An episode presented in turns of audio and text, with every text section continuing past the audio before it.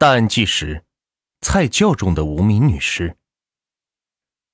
在二零一三年的二月三日，吉林省松原市新城乡农林村发生了一起命案。案发的现场是一户村民家的菜窖。这户村民男的在外边打工。二月三日这一天，他的妻子下菜窖去拿土豆时，踩到了尸体。这个菜窖深两米左右。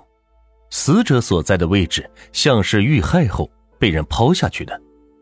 随后，警方对现场是进行了勘查，经鉴定，死者是一名三四十岁的女性，穿着黑色的内衣、红色的外套，死亡的时间是尸体被发现前八天左右。这菜窖的周围是经常有人来往，脚印已经被破坏。法医尸检后发现。死者的身上有内伤，胸骨和锁骨连接的胸锁关节脱位，裂断肋骨骨折，这些都符合死后高坠形成的损伤。法医分析，案发的菜窖只有不到两米深，被害人应该不会被摔成这样严重的内伤，凶手很有可能是住在一栋楼上，杀人后将尸体从高处抛下，遂造成受害人肋骨多处骨折。受害人的头上裹着一条床单，双手被一根绿色的布条和一根疑似鞋带的细绳从背后捆绑。巧合的是，八天前在当地曾经有过一起女子失踪的报案。失踪的女子名叫做田华，报案者是田华的儿子小田。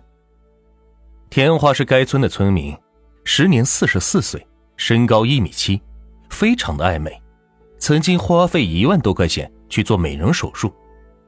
两年前，田华的丈夫是患病去世，她和儿子小田是一起生活。平日里，田华没有什么事情做，几乎每天都会去村里的麻将馆打麻将。这小田的工作比较特殊，值一天班休息一天。就在二零一三年一月二十六日，小田下班回家后，发现母亲是不见了。家门没锁，电脑也是开着。小田这会儿是感觉不对劲了，一天后前往公安机关报案。那天跟小田一起报案的，除了小田家的几名亲戚外，还有两个男人，表现的是非常积极热心。这两个人自称是田华的朋友，其中一个是名叫做姚德松，二十六岁。据小田说，姚德松跟田华的关系很密切。应该算是田华的男朋友。姚德松向警方描述田华失踪当天的情况：一月二十五日中午，田华给我打电话，让我去他家。我到他家后，晚上在他家和他一起住。在一月二十六日早上，大概是十点钟左右，他说去要钱，之后就走了。姚德松表示，田华在当天下午一点左右还给他打过电话。说自己就在下洼子村附近，要完账之后马上回家。之后，田华的手机是关机，再也联系不上了。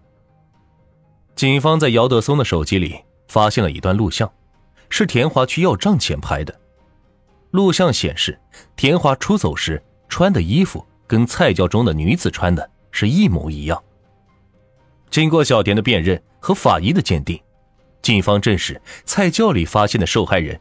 就是已经失踪了八天的田华。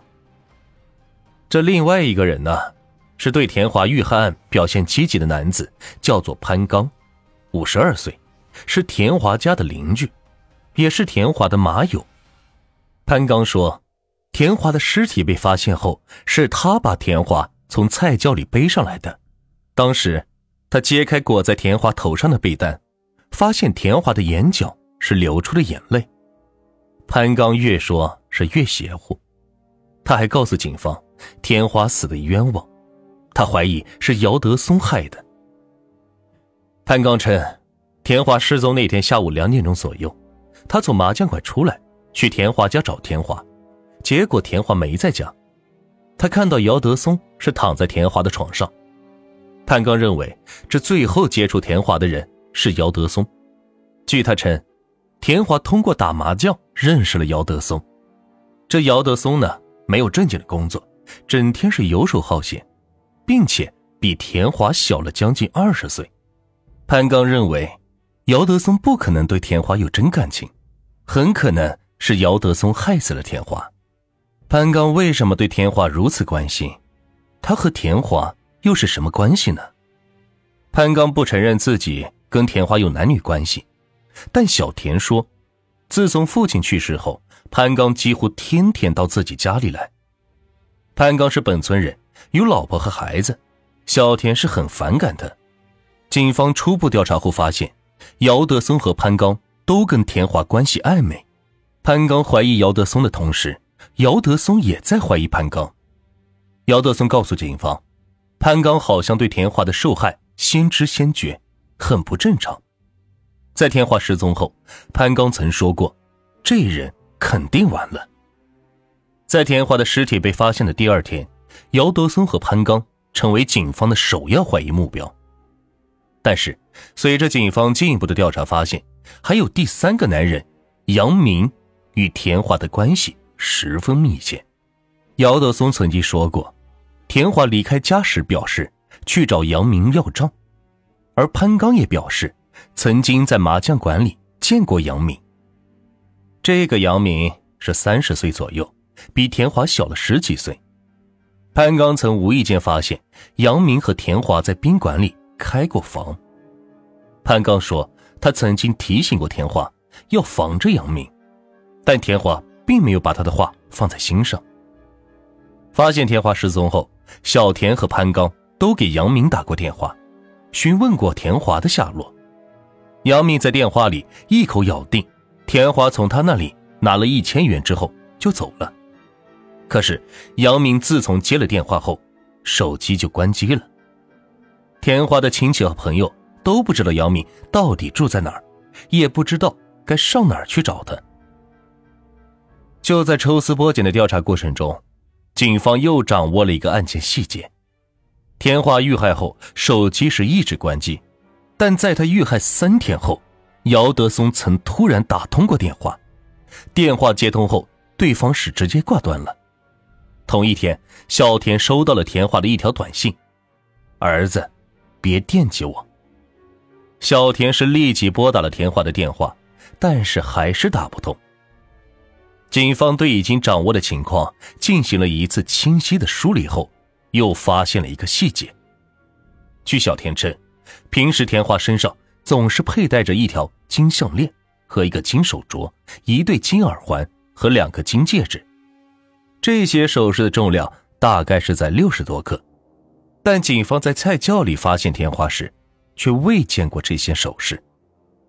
在调查中，警方找到了杨明租住的地方，出租屋内人去屋空，非常凌乱，留有多处与案情相关的蛛丝马迹：捆绑的尼龙绳、草绿色的褥子、布条、鞋带、电饭锅的电源线等物品。当这些物证被警方一一发现后，凶案的结论已经是非常明确了：杨明就是杀害田华的凶手。可是，这个杨明跑到哪里去了呢？与此同时，排查首饰店的办案民警又有了新的线索。他们在一家首饰店内发现，有一个叫做杨明的人去店里卖过一只金手镯。这家首饰店的老板。做事是非常细致，对前来卖首饰的人的身份信息都要进行登记。据此，警察是查到了杨明的住址。很快，警方找到了杨明，但是令警方没想到的是，事情变得更加复杂了。据杨明称，东西是他卖到金店的，但这东西并不是他的，而是他从朋友滕国光那里拿来的。杨明说：“这不久前，滕国光先后给了他两件金首饰，一件是被他卖到了首饰店的金手镯，另外一件是一条金项链。这条金项链是杨明花了五千块钱买的。顺着杨明所说的线索，警方很快的查到了滕国光的信息。这个滕国光，三十一岁，吉林省榆树市人，是因为涉嫌偷盗原油。”而在逃的犯罪嫌疑人，经过小田、姚德松、潘刚的辨认，这个杨明的确不是田华打牌认识的杨明。警方推测，杨明背后的名叫做滕国光的人，也许才是真凶。经过不懈的努力，警方终于在滕国光的暂住地将其抓获。在看守所内，滕国光承认了自己的罪行。据滕国光交代，他与田华是相好。案发的那天，田华找他要钱，因为他拿不出钱，两人因此是争吵了起来。就在这时，姚德松给田华发来一条暧昧的短信，被滕国光看到了。此时，滕国光得知田华不仅跟自己相好，还跟别的男人有着暧昧的关系，这情急之下，他就动了手，最终把田华杀害，将田华的尸体是抛入出租屋附近的那户人家的菜窖里。本案中的被害人田华对生活是没有特高的要求，衣食无忧的他，每天的主要任务就是照顾儿子，这唯一的爱好就是打麻将。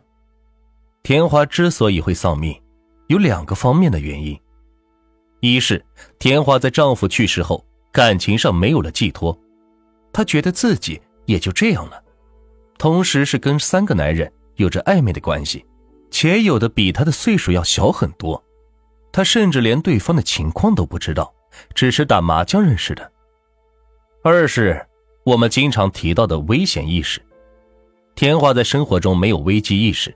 也没有自我保护的意识和能力，如本案中，田华佩戴贵重物品出行，这本身就具有危险性。